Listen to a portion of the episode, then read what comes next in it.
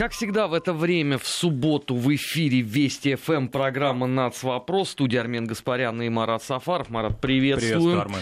Ну и по традиции, которая у нас уже устоялась, предлагаю тебе немедля обозначить тему, которую мы сегодня будем обсуждать. Да, тему уже обсуждают, как традиционно мы всегда подводим итоги в конце недели обсуждаемых тем в области национальных отношений. К сожалению, вот а, в канун праздника Дня народного единства приходится обсуждать именно такую тему а, в начале недели. Профессор, внимание, доктор филологических наук, здесь надо несколько восклицательных знаков в скобках поставить, а Высшей школы экономики Гасан Гусейнов, значит, э, сделал пост, в котором в социальной сети, на своей страничке, ну, сразу же вызвавший обсуждение резонанс, в котором, ну, мягко говоря, оскорбительно отозвался о русском языке. Ну, интересно, конечно, не сама это, значит, его тирада, которая а, часто, в общем, встречается у многих филологов в кавычках, скажем так, а, или без, а скорее реакция на это. То есть то, как это обсуждалось в тех же социальных сетях,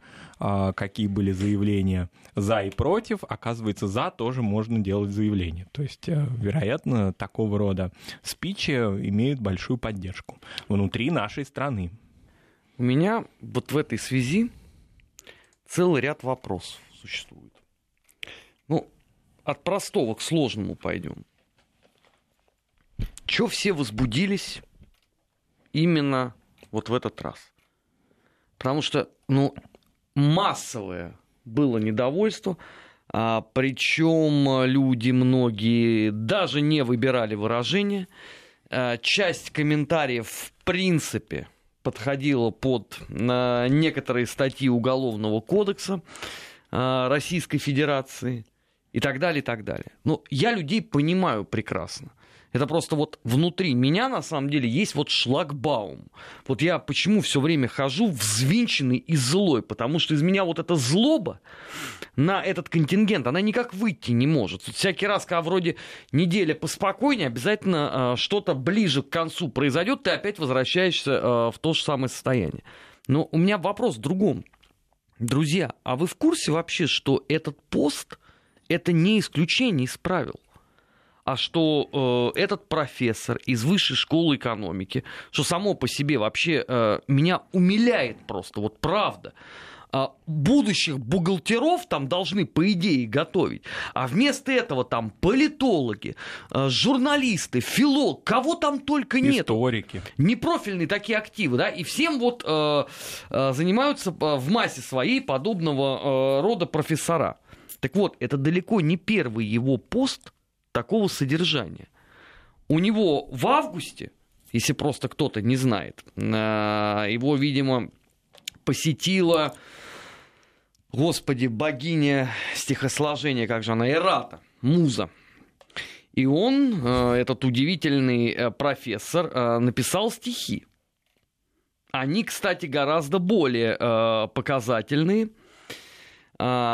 нежели его размышления о великом могучем русском языке. Значит, я даже зачитаю их.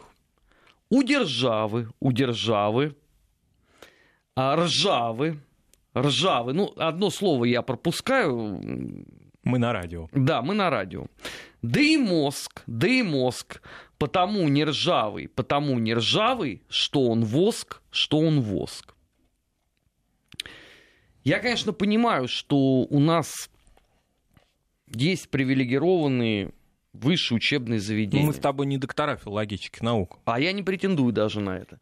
А, я, конечно, понимаю, что у нас в обществе есть святые, неприкасаемые коровы, вроде внука семи орденов. Это я все уже смирился с этим. Но не кажется ли вам, друзья, что вот подобного рода священных коров – у нас в обществе стало слишком много. Не, я вполне себе допускаю, что господин Гусейнов является, ну, последним светочем и бастионом русского языка, что вот убери его, И все, на филологии можно будет поставить жирнейший крест, и Полина Игоревна Черкун окажется с этой минуты абсолютно бесперспективно, потому что никогда больше не будет такого понятия, как русская филология. Но что-то мне подсказывает, что дела обстоят не совсем так. Так может быть, если господ... господину Гусейнову категорически не нравится великий могучий русский язык, ему категорически не нравится все в родимой нашей мордорской державе, то, может быть, ему стоит найти себе какую-то иное государство, не, ну он, Армен, и уже... иной язык, где ему будет комфортно, где ничто не будет его раздражать, и где он не будет растить студентов, потому что у меня только один вопрос в связи с этим. Какие могут быть студенты у такого преподавателя? Он уже делал э, заявки на то, чтобы покинуть страну. Почему он здесь-то до сих пор? Вот. Ну, самое главное, что вот эти реакции на его спич, да, и на то, что ведь там же еще был было заявление номер два, вы меня не так поняли? Мы его очень правильно поняли. У меня возникает тот же вопрос. Что помешало этому удивительному человеку избавить себя от созерцания э, ужаса нашего вечного ГУЛАГа и перестать мозолить нам глаза. Вслед за Муждабаевыми, Гонопольскими, Пономаревыми и так далее. Кто мешает этому удивительному человеку? А ответ очень простой. Потому что нигде больше этот контингент не нужен. Это все-таки не Буковский, не Солженицын, и не многие-многие другие, вот те вот политэмигранты, которые себя в тех вот условиях могли находить.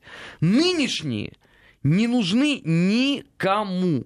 Им платят деньги из бюджета Российской Федерации за то, чтобы они проявляли свою русофобию. Но я не понимаю, что у нас происходит, вот правда. Да, там же была еще вторая половина, значит, вот вы меня не так поняли, а не поняли, оказывается, мы его. Хотя вот трудно понять, допустим, э, трудно не понять филолога, как мне кажется. Но если бы э, господин Гусейнов был профессором, скажем, каких-то технических наук, к примеру, да, с него и спрос был бы другой, бы в смысле понятия его текста. А если господин претендует на то, что он доктор целых филологических наук, то, наверное, его тексты должны быть прозрачными Марат, и понятными. Марат, это все очень хорошо и правильно. И я еще раз говорю, я не вправе оценивать э, степень филологического наследия, которое оставит на этой планете господин Гусейнов. Может быть, я говорю еще раз, это последний светоч, и мы потом будем рыдать, а, что у нас больше не осталось э, в державе филологов. Я вполне это допускаю. Но критерий истины есть практика. Вот я тебя уверяю, что если бы с подобного рода заявлением, я не знаю, по любому языку, суахили, французский, немецкий, я не знаю, любой другой, выступил бы кто-нибудь из числа вот наших уважаемых с тобой коллег и друзей по радиостанции Вести ФМ, я тебя уверяю, что в течение следующих бы двух дней, а, было бы заведено уголовное дело, которое бы с гигантской гарантией закончилось бы как минимум гигантским штрафом для этого человека. И никто, знаешь ли, не будет разбираться э, в тонкостях филологии. Вот у меня, знаешь, есть теперь очень хороший пример. Вот мой друг, э, известный болельщик ЦСКА Андрюша Малосолов, Андрей Владимирович, он в горячке созерцания э, футбольного матча ЦСКА «Спартак» во время межсезонья позволил себе э, не совсем корректное слово употребить по отношению к одному из игроков футбольного клуба «Спартак». Кстати, его уже нет, он был обратно в Бразилию. Так вот, Андрей Владимирович Малосолов был осужден судом 20 тысяч рублей штрафа, при том, что была проведена экспертиза, определили, э, имеет ли это слово отрицательную ярко выраженную коннотацию или не имеет. Но в случае с господином Гусейновым происходит диаметрально иной процесс, потому что там выходит ректор высшей школы экономики. Он пишет пост о том, что, ну, наверное, вот что-то не так. И при этом я ведь обращаю внимание, в этом тексте есть маркер. Вот как всегда можно отличить рукопожатного человека от классического путинского быдла, как они нас Украину. называют. В Украину. С- совершенно верно. Это такая защита. То есть вы же еще оказались и виноваты, что вы посмели покуситься на светоч знаний.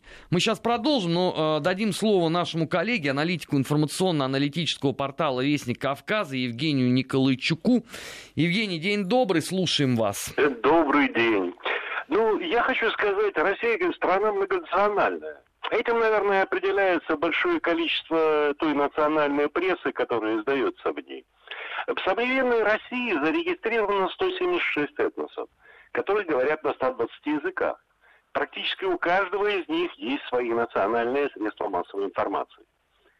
Всего в России официально насчитывается 2200 изданий на национальных языках. Вот, к примеру, в Приволжском федеральном округе на языках народов России выходит около 400 изданий. В Дагестане 465, в Адыгее 62, в Калмыкии 73. Возродился выпуск изданий для чувашской диаспоры Татарстана, Башкортостана, Ульяновской и Самарской областей. В Башкортостане издается одна республиканская и две районные газеты на чувашском языке. В Татарстане республиканская газета «Сувар», газеты в четырех сельских районах. В Карачаево-Черкесии, к примеру, вот, кроме газет на карачаевском и черкесском языках, выходят газеты на абазинском, Абазия, и на нагайском, голос нагайца – то есть все четыре титульные нации в республике имеют свою переводику. По интересам читательской аудитории тоже. Вот на первом месте стоят общественно-политические газеты. В Татарстане это татар издает Татарский край. В Чувашии Вести. Карачаево-Черкесии Жизнь, Возрождение Республики Народы Кавказа. Кабардино-Балкарии газета Юга, Северный Кавказ и другие. Ну вот, на первый взгляд, конечно, ситуация оптимистичная. Администрация национальных регионов с гордостью рапортует о поддержке национальной прессы, однако при ближайшем рассмотрении все не так уж и гладко. В реальности преобладает тенденция национального нивелирования, которая ведет к тому, что постепенно исчезает национальная пресса с медийного поля страны. Число лиц коренной национальности, которые знают язык своего народа в автономных республиках, автономных округах и областях России, сокращается. Происходит мощная ассимиляция. И уверяю вас, что точного числа выходящих сегодня национальных печатных изданий достоверно не знает никто. Многие из них учреждаются, регистрируются, да, формально они есть, но не выходят или выходят крайне редко. Плюс к этому тиражи. Тиражи тех, которые все же выходят, как правило, колеблются от 500 до 1000 экземпляров. Редко они превышают это число. Ну и они доходят до очень небольшой части читателей – поскольку возврат вот, напечатанных, напечатанных уже номеров достигает 80%. Вот интересную вот мысль высказала член Совета при президенте э, России по межнациональным отношениям Маргарита Лянге. Она утверждает, с сожалением приходится констатировать, что количество национальных СМИ имеет отчетливую тенденцию к уменьшению. Мы увидели 25% сокращение этнических СМИ чуть ли не каждый год, начиная с 2015 года, уверяет она. Добавляя, снижение идет потому, что теряется аудитория. Ну и действительно, СМИ либо переформатируются, либо судьба их печальна, и это характерно не только для регионов. Так вот, например, в Москве перестала выходить газета украинской диаспоры «Корчма», ну, по вполне понятным причинам. Азербайджанская диаспора, Всероссийский Азербайджанский конгресс была такая газета – Газета Федеральной национальной культурной автономии «Азеррос» стала информационно-аналитическим порталом. На бумаге она не выходит. Ну, еще кое-как держится за счет того, что она продается и получает какие-то доходы газета армянской диаспоры «Ноев ковчег». Ну и там уже возникают вопросы кадров и финансирования. Конечно, государство должно продолжить оказывать таким СМИ финансовую поддержку. Однако тоже нужно разработать четкие критерии для оценки эффективности их редакции. СМИ на национальных языках должны меняться так же, как меняются большие федеральные СМИ. Но если их сегодня лишить господдержки, они сразу исчезнут с информационного поля.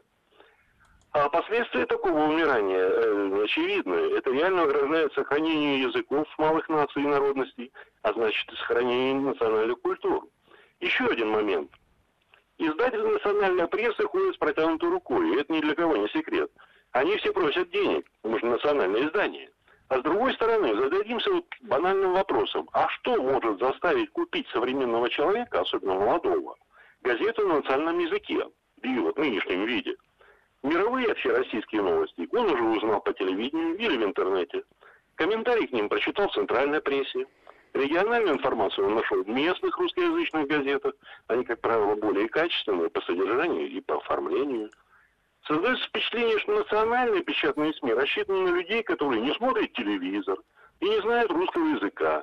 То есть на аудитории, которая в регионе практически не осталась. Либо она настолько мала, что овчинка вообще выделки не стоит. А если нет аудитории, то исчезнут и предназначенные для нее средства массовой информации в том виде, в каком они существуют сегодня. Чтобы сохраниться, национальная пресса должна понимать и учитывать те меняющие запросы своей аудитории, научиться создавать для нее тот контент, который читатели найдут только, или, по крайней мере, прежде всего, в изданиях на родном языке, и которые не предлагают им русскоязычные издания. Проще говоря, чтобы найти своего постоянного читателя, национальные средства массовой информации должны занять какую-то свою национальную нишу, которые могут стать культурологические, к примеру, религиозные, детско-юношеские, другие тематические издания, которые и сегодня остаются популярными и актуальными. К примеру, журнал «Баку», который издается уже 12 год. Вот интересно, его популярность объясняется просто. Он объединяет не просто азербайджанцев, а абакинцев. Ведь люди хотят ощущать принадлежность к своей родине, к своему народу. И они ищут свои национальные корни, традиции, стремятся стать носителями этой живой национальной культуры, чтобы передать ее своим детям и внукам. В России создается новая национальная идеология. И сейчас вопрос лишь в том, как быстро смогут включиться в этот процесс национальные СМИ. Спасибо. На прямой связи с э, информационной студией Вести был аналитик информационно-аналитического портала Вестник Кавказа Евгений Николайчук. Марат, ну вот по итогам того, что мы услышали, а может быть нам эту филологическую персону так и отрядить туда? Пусть он поднимает э, газеты на языках. Да, ну мы, во-первых, поясним хоть нашим... Польза хоть какая-то будет от него, ради... вот действительно. Радиослушателям, да, которые не читали этот грандиозный пост недели от э, господина Гасан Гусейнова, почему мы столько внимания уделяем в нашей программе сегодня национальной печати, да, поскольку там же ведь в этом спиче первая часть это, значит, о русском языке, а вторая часть о том, что, дескать, нельзя в Москве найти национальную печать, а также печать а, СМИ на языках, например, европейских. И он сравнивает Москву, по-моему, с Берлином. вопроса сразу. Первое. Чем отличается позиция профессора высшей школы экономики, этого гиперфилолога Гусейнова, от позиции небезызвестный Фарион, украинской националистки, которая назвала русский язык собачьей мовой. Да ничем не отличается. Тогда почему, если против Фарион у нас возбуждается уголовное дело, господин Гусейнов у нас теперь гонимый объект травли? Вот объясните мне вот эту логику, пожалуйста. Ну, Это первое. И второе. На каких иностранных языках господин Гусейнов не в состоянии чего-то найти? Я готов этого удивительного персоныша, этого гиперфилолога провести по центру Москвы, показать ему крупные книжные магазины, где он найдет литературу на всех крупных европейских и мировых языках. Если его интересует периодическая печать, то я так и быть могу его отвести к определенного рода киоскам, где эти издания продаются. Если у него проблема с этим, так может быть надо в себе покопаться. Может может быть, не по Яндекс Навигатору надо жить, а открыть, так сказать, Москва и москвичи, ознакомиться, где это всегда исторически продавалось. Я открою большую тайну. С тех пор ничего не поменялось. На Кузнецком мосту вот эта точка, где это продавалось, она была, извините, я еще учился в советской средней школе. И она и сейчас там прекраснейшим образом есть. Да, найти э, книги на иностранных языках, не только на английском, но и, например, на немецком или французском в Москве не представляется большого труда. Больше того, даже специальную литературу специальную на иностранных языках можно. можно купить. Вот я даже не владея немецким языком, когда мне потребовалась для работы книга по истории Бранденбург 800, мне в течение трех дней ее здесь достали да. на немецком языке. И что касается печати, то же самое. Да, понятно, что, может быть, это не в шаговой доступности, но в центре города, где, я думаю, профессор высшей школы экономики обитает, то, наверное, найти эту печать не представляет большого труда. А что касается национальной печати, вот нам наш коллега Евгений Николайчук дал обзор подробнейший о того, как она у нас а, существует и развивается. Да? Ну так, подытоживая, существует та печать, которая выходит в регионах и которая финансируется региональными СМИ, и она есть. А существует проблема с печатью, которая надрегиональная, ну, например, диаспорная, да, и которая... Да потому что читать там нечего, я тайну часто, открою. Часто, да, действительно Большую. неконкурентно способна. У нас есть э, дом журналистов на Арбате. Вот там вот при входе раньше лежала вот прям вот россыпью вот эта вот э, э, печать. Э, диаспоральная, региональная и так далее, и так далее. Я один раз в жизни взял себе это. Посмотреть хотя бы, что это такое. Свежесть этого чувства сильна во мне до сих пор. Это даже стыдно было положить в мусорную корзину, потому что это не уровень. Вот а, совершенно справедливый вопрос, какой молодой человек захочет вот это вот читать, если мне, который занимается вот в том числе этой проблематикой, и на профессиональном, и на общественном уровне, там читать было нечего, от слова совсем. Они не информативные. Если они не займут ту нишу, которую вот наш коллега им определил, культурологическую, да, быть конкурентоспособными и печатать то, что не печатают другие. То есть не, не публиковать какие-то в сотый раз, да, публикации о выдающихся деятелях своего народа, которые прекрасно можно прочитать бесплатно в интернете, а именно какие-то а, публикации ну, оригинальные, да, которых нету в интернете, которые вы не из интернета нашли, а которые вы заказываете специальным автором и так далее. И тогда можно уже и претендовать и на государственную поддержку, и на спонсорскую. Здесь проблема не в том, что это кто-то запретил, как, вероятно, думает профессор Гусейнов, да? Он же ведь в своем спиче чего? Он у нас сравнивает со свободными э, европейскими государствами, где все вот, значит, возможно, а у нас, значит, все невозможно, у нас концлагерь. А Я так невоз- понимаю. А чего невозможно? Что конкретно невозможно? Ну, помимо того, что невозможно объяснить господину Гусейнову, что все это продается, в принципе, и в, и в реалии существует, а что Но весь невозможно? спич на противопоставлении, да, построен. Там и русский-то язык использован не для того, чтобы, наверное, да, его специально оскорбить, а для того, чтобы его оскорбить, дабы показать некую вот нашу ограниченность и свободу там. Вот я так это понял его спич.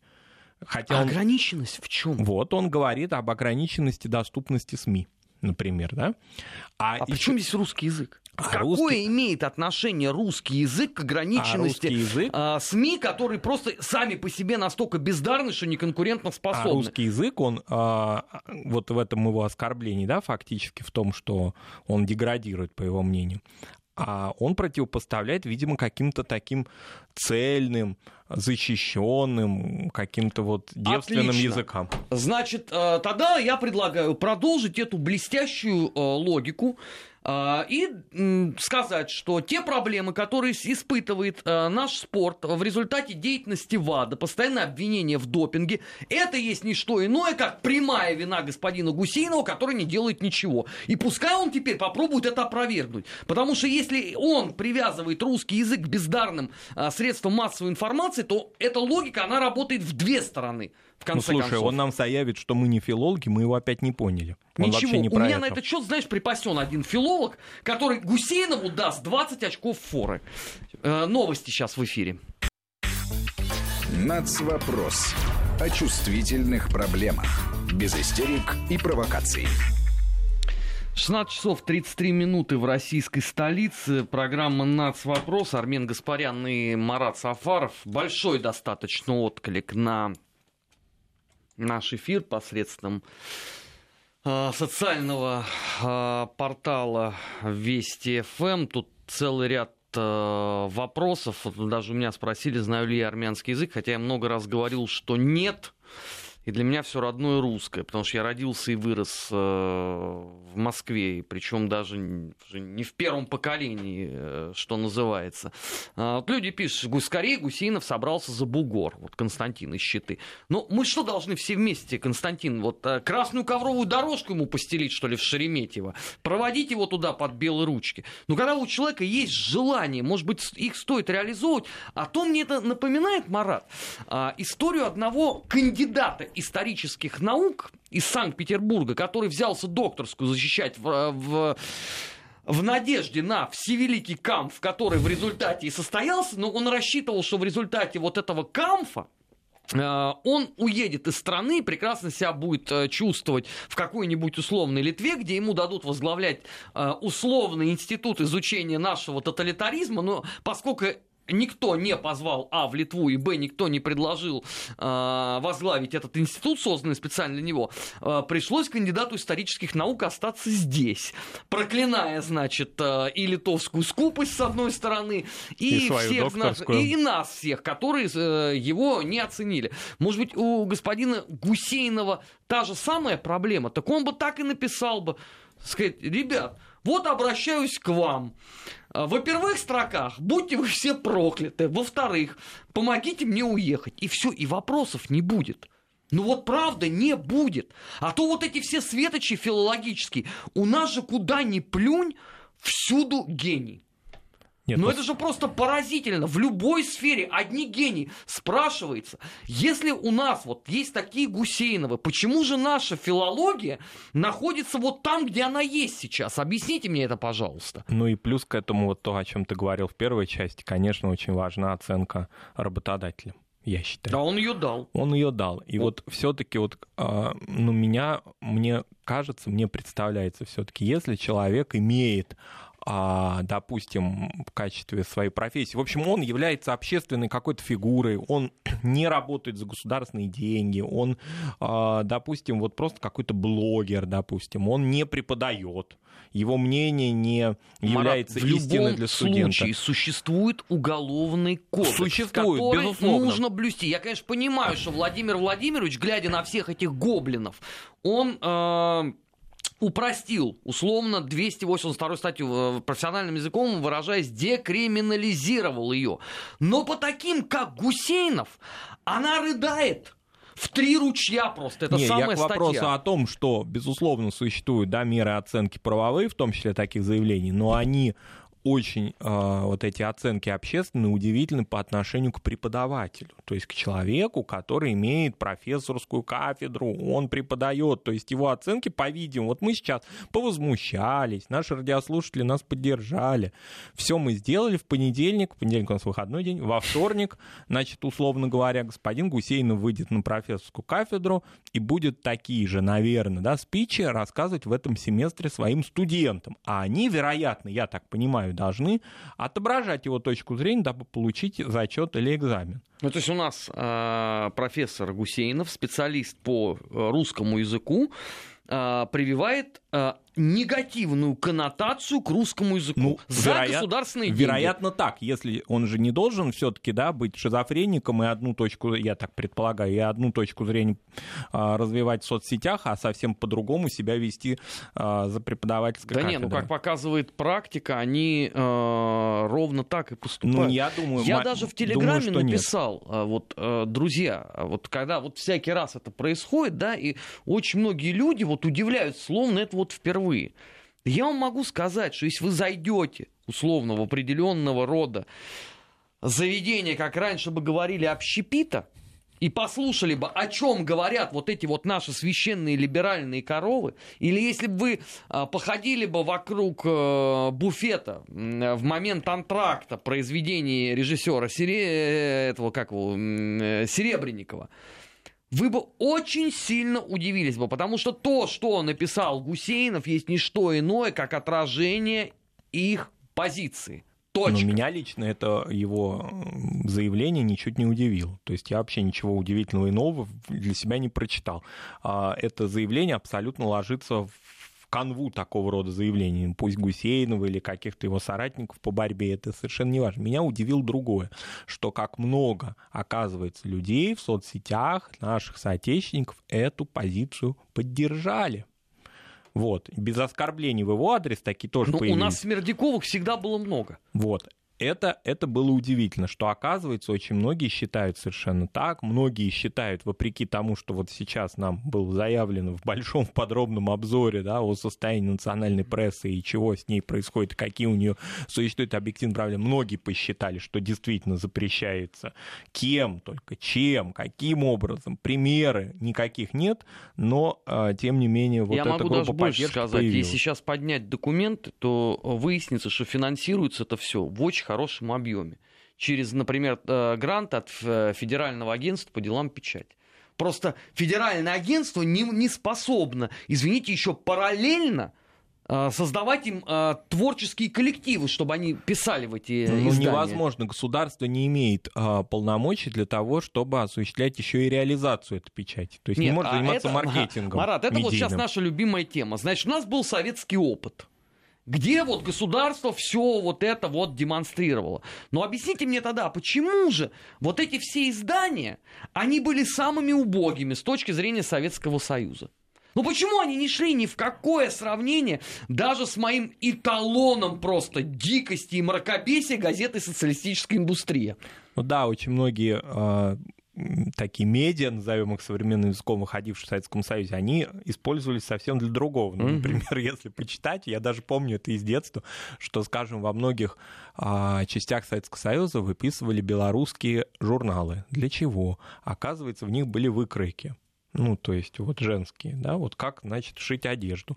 То есть люди Я вырывали э, выкройку, а белорусский журнал, сам журнал. не читали. э, белорусского, значит, э, ВЛКСМ, потому что там была чудесная музыкальная страничка. Это было в Например, для 89-м, этого. в 90-м, 91 Ну, году. такая проблема И ведь была. постеры там были, что немаловажно. Вот. У нас дома, значит, этих журналов много скопилось, и потом впоследствии я начал их читать. Мне это было интересно с точки зрения того, что из себя представляет белорусский язык. Интернет тогда не было, я и в Беларуси тогда еще не был.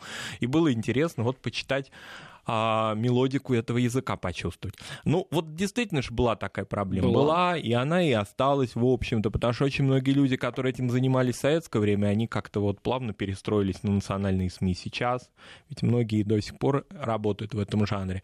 Поэтому действительно такая проблема существует, но она не запретительная. Ну вот ну нет здесь даже толики того, что кто-либо... Вот, а вообще какая логика? Вот для чего запрещать? Для чего запрещать газету на, не знаю, на хантыйском языке? Вот кому это может прийти в голову? Гусейнову. У него голова особенная, как э, сказал бы по этому поводу профессор Евгений Эдуардович Местер. Ну ладно, давай ко второй теме перейдем, а то мы бесконечно будем э, плясать вокруг э, филологического столпа русского языка и русской государственности. У нас же есть еще политические крымские татары, ну то есть не те, которые вот настоящие, которые в Крыму, А те, которые работают а есть политические татарами? крымские татары, то есть, так сказать, гусейновы от э, того региона. А Раньше они э, гужевались исключительно в славном э, городе Куев, как теперь велено называть матерь э, городов э, русских Киев. Но э, Марат обратил внимание на то, что произошла миграция среди этих политических э, леммингов, и часть из них окопалась почему-то в Праге. Вот, там получилась очень интересная история. То есть в Праге-то окопались, как ни странно, по мнению украинского посольства в Чехии, а, значит, те крымские татары, которые не должны были вообще там, оказывается, быть и встречаться с президентом Милошем Земаном. То есть представители Симферопольской, а, Симферопольского общественного движения, да, а те, которые продолжают проживать в Крыму. Это общественная организация, представители ее были в Праге и были приглашены, по-видимому, администрацией. Ну а как можно оказаться в президентском дворце, просто открыть дверь и зайти?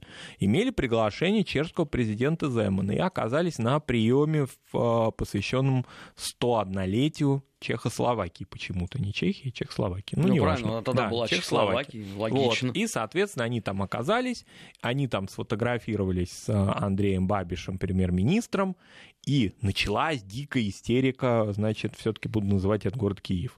Вот, значит, в городе Киеве относительно того, как это осмелились чешские руководители а, вообще пустить не меджлисовских крымских татар в президентский дворец.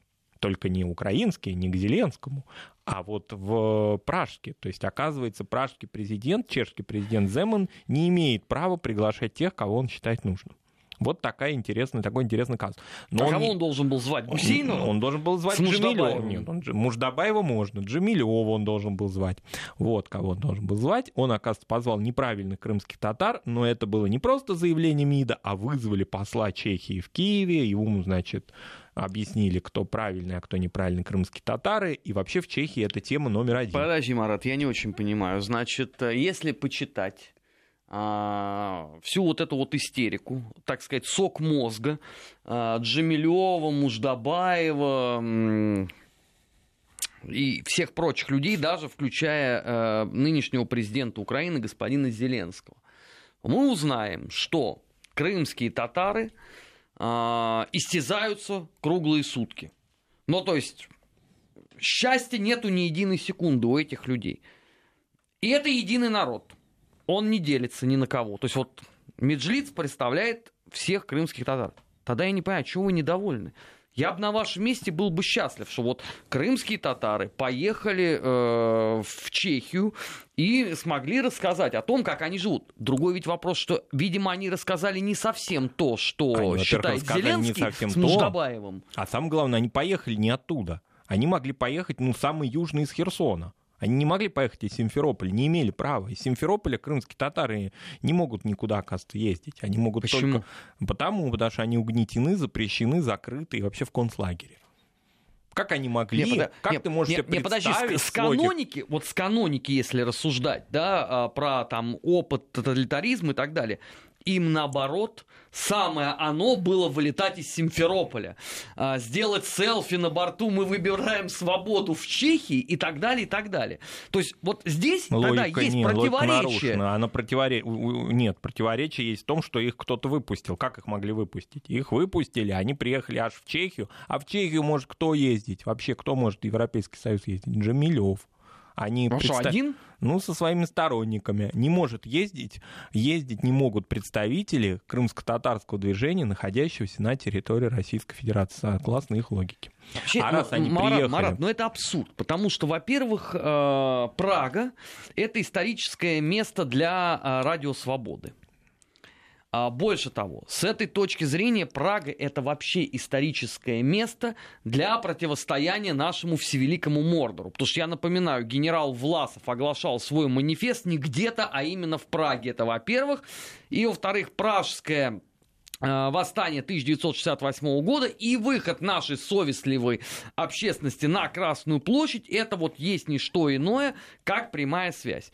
Я не понимаю, почему вдруг а, обрывается эта логическая конструкция. Потому что наоборот, Джемилев должен был быть счастлив, что крымские татары приехали не куда-то, а в Прагу и встретились с президентом страны. То, что они сказали не так, ну извините. Не, они сами по факту неправильные уже они не имеют права никуда ездить. Нет, Марат, понимаешь, если с этой а точки а зрения не исходить, тогда они вообще все неправильные, потому что а, там э, рейтинг Джемилева был сколько, 2-3%? Ну хорошо, но Джемилев, Джемилев-то будет возмущен тем, что они обратно вернулись.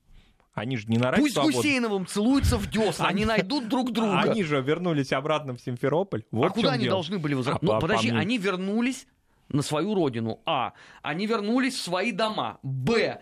Они вернулись в свой Крым гражданами республики, которой вспомнишь... они являются. Куда они должны были деться, Замечательно. Если ты вспомнишь, что Джамилев э, хотел перекрыть воду и продукты своим соотечественникам, крымским татарам, то, наверное... Он вообще всем хотел. Всем Он хотел. не выделял Не выделял, да, оттуда. ладно, не выделял, согласен. Ну, в том числе и крымским татарам, которых он когда-то возвратил, как Моисей из пустыни, значит, он их А вернул. мне казалось, что крымских татар туда а, возвратила ЦК КПСС специальным решением. И никакой старый... Э, Тогда еще не очень старый. Хорошо. Тогда еще не очень старый, но между тем все тот же Мухомор Джемилев к этому никакого отношения не имел. Он считает И, иначе. наверное, последнее вообще, чем бы руководствовался КПСС, это пожеланиями и мыслями Джемилева, находящегося тогда в Узбекистане. Или где он там сидел? В Узбекистане. В Узбекистане. Он считал иначе, причем не очень, кстати, плохо он там. В данном случае, вот конкретно во время перестройки, а он уже не сидел. Я нисколько не сомневаюсь. Вот эта порода людей, она всегда будет себя чувствовать отлично. Вот. И поэтому его возмущает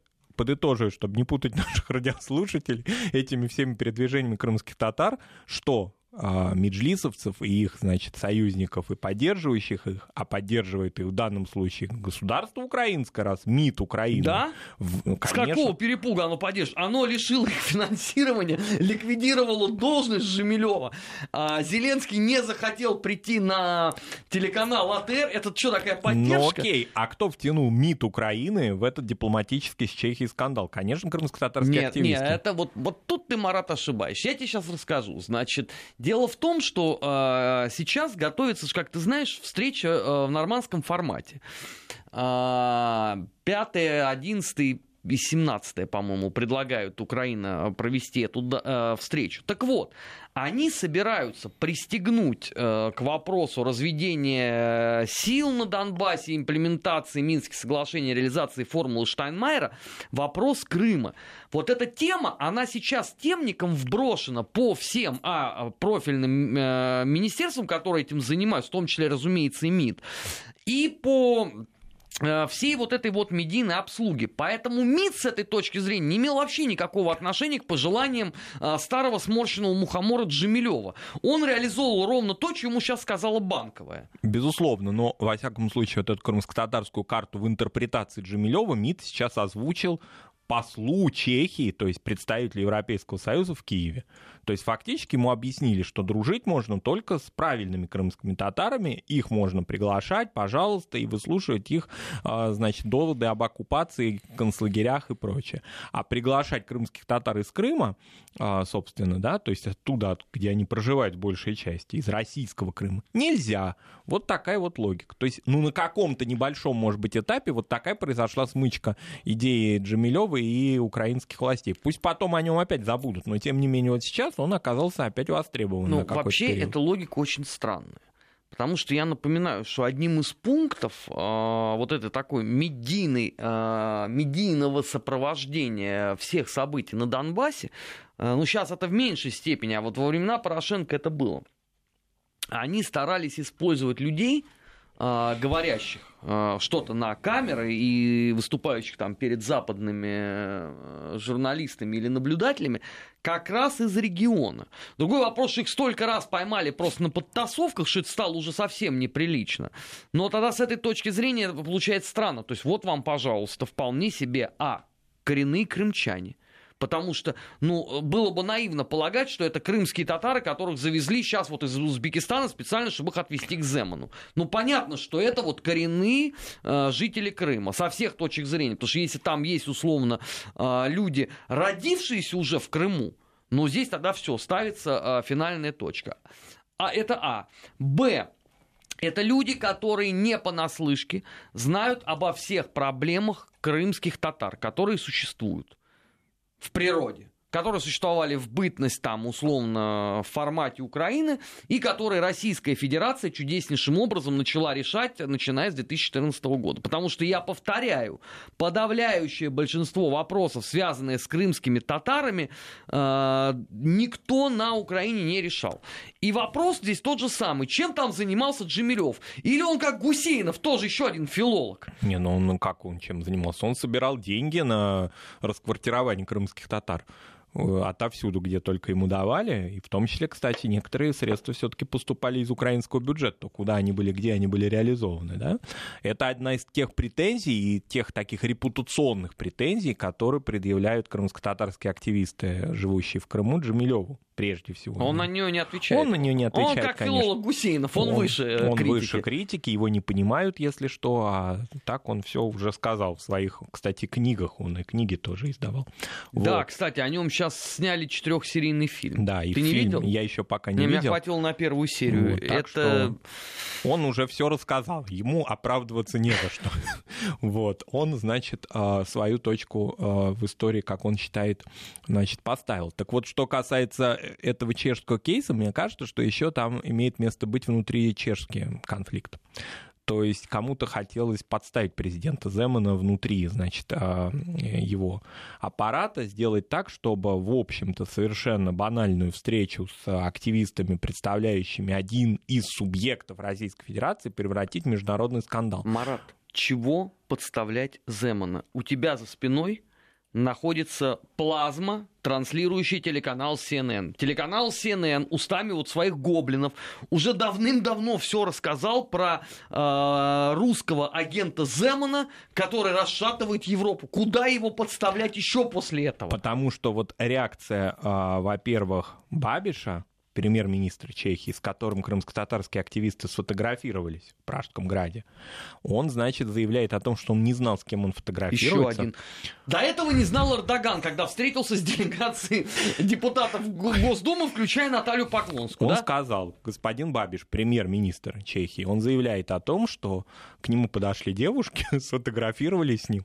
Он у них э, не спросил, какую организацию они представляют. Конечно. Это же очевидно совершенно. Вот. Гуляет премьер-министр по дому правительства, пьет кофе, навстречу девушке. Можно вас, молодой человек? Мы хотим на вашем фоне сделать селфи. А, Ну. пожалуйста, говорит он. Но он полагал, что значит они проверенные, то есть их на э, фейс-контроль провели. Оказывается, вот видите, нет, произошел сбой, и он не разделяет, по-видимому, позиции Земана по приглашению такого рода гостей. То есть Может, он на получилось- что другой обиделся? Да нет, он обиделся на то, что его теперь, как он считает, используют вот, значит, в крымско-татарском вопросе, к которому он, такой замечательный премьер-министр, вообще отношения к этому не имеет. Но там ведь а, подоплека дела очень старая вот этого конфликта. Ну, как старая, уже несколько месяцев она идет.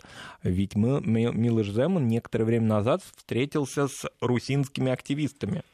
Ага. А это, в отличие от крымско-татарских, это дело достаточно опасное. Затейливое, Затейливое.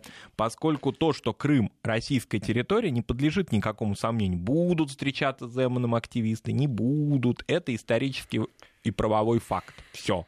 Здесь уже никаких обратных дорог нет. А что касается русинских активистов, которых многие в Киеве считают сепаратистами, они граждане Украины, а русины также проживают на территории Чехии, на территории Словакии. Мгм. Вот только тут вопрос, являются ли они все еще гражданами Украины. А то как бы там не выяснилось, что у них уже тоже какие-нибудь венгерские, польские или румынские паспорта. Там вот этот эстрадный номер, извините, выполняется с такой скоростью, что любой иллюзионист отдохнет. Да, но при этом они зачем встречались с Земаном? Они полагают, что русинское меньшинство, именно так теперь формулируется, да, подвергается каким-то притеснениям на территории Западной Украины. В общем, понятно, э, что Джемилеву, что Гусейнову пора объединять усилия, рукопожиматься, целоваться в десна. Они должны найти э, друг друга, потому что примерно одинаковая интеллектуальная составляющая у записного столпа русской филологии и у вечного защитника политических крымских татар. Программа «Нацвопрос». В следующем часть недельный отчет. Не переключайтесь. Нацвопрос. О чувствительных проблемах. Без истерик и провокаций.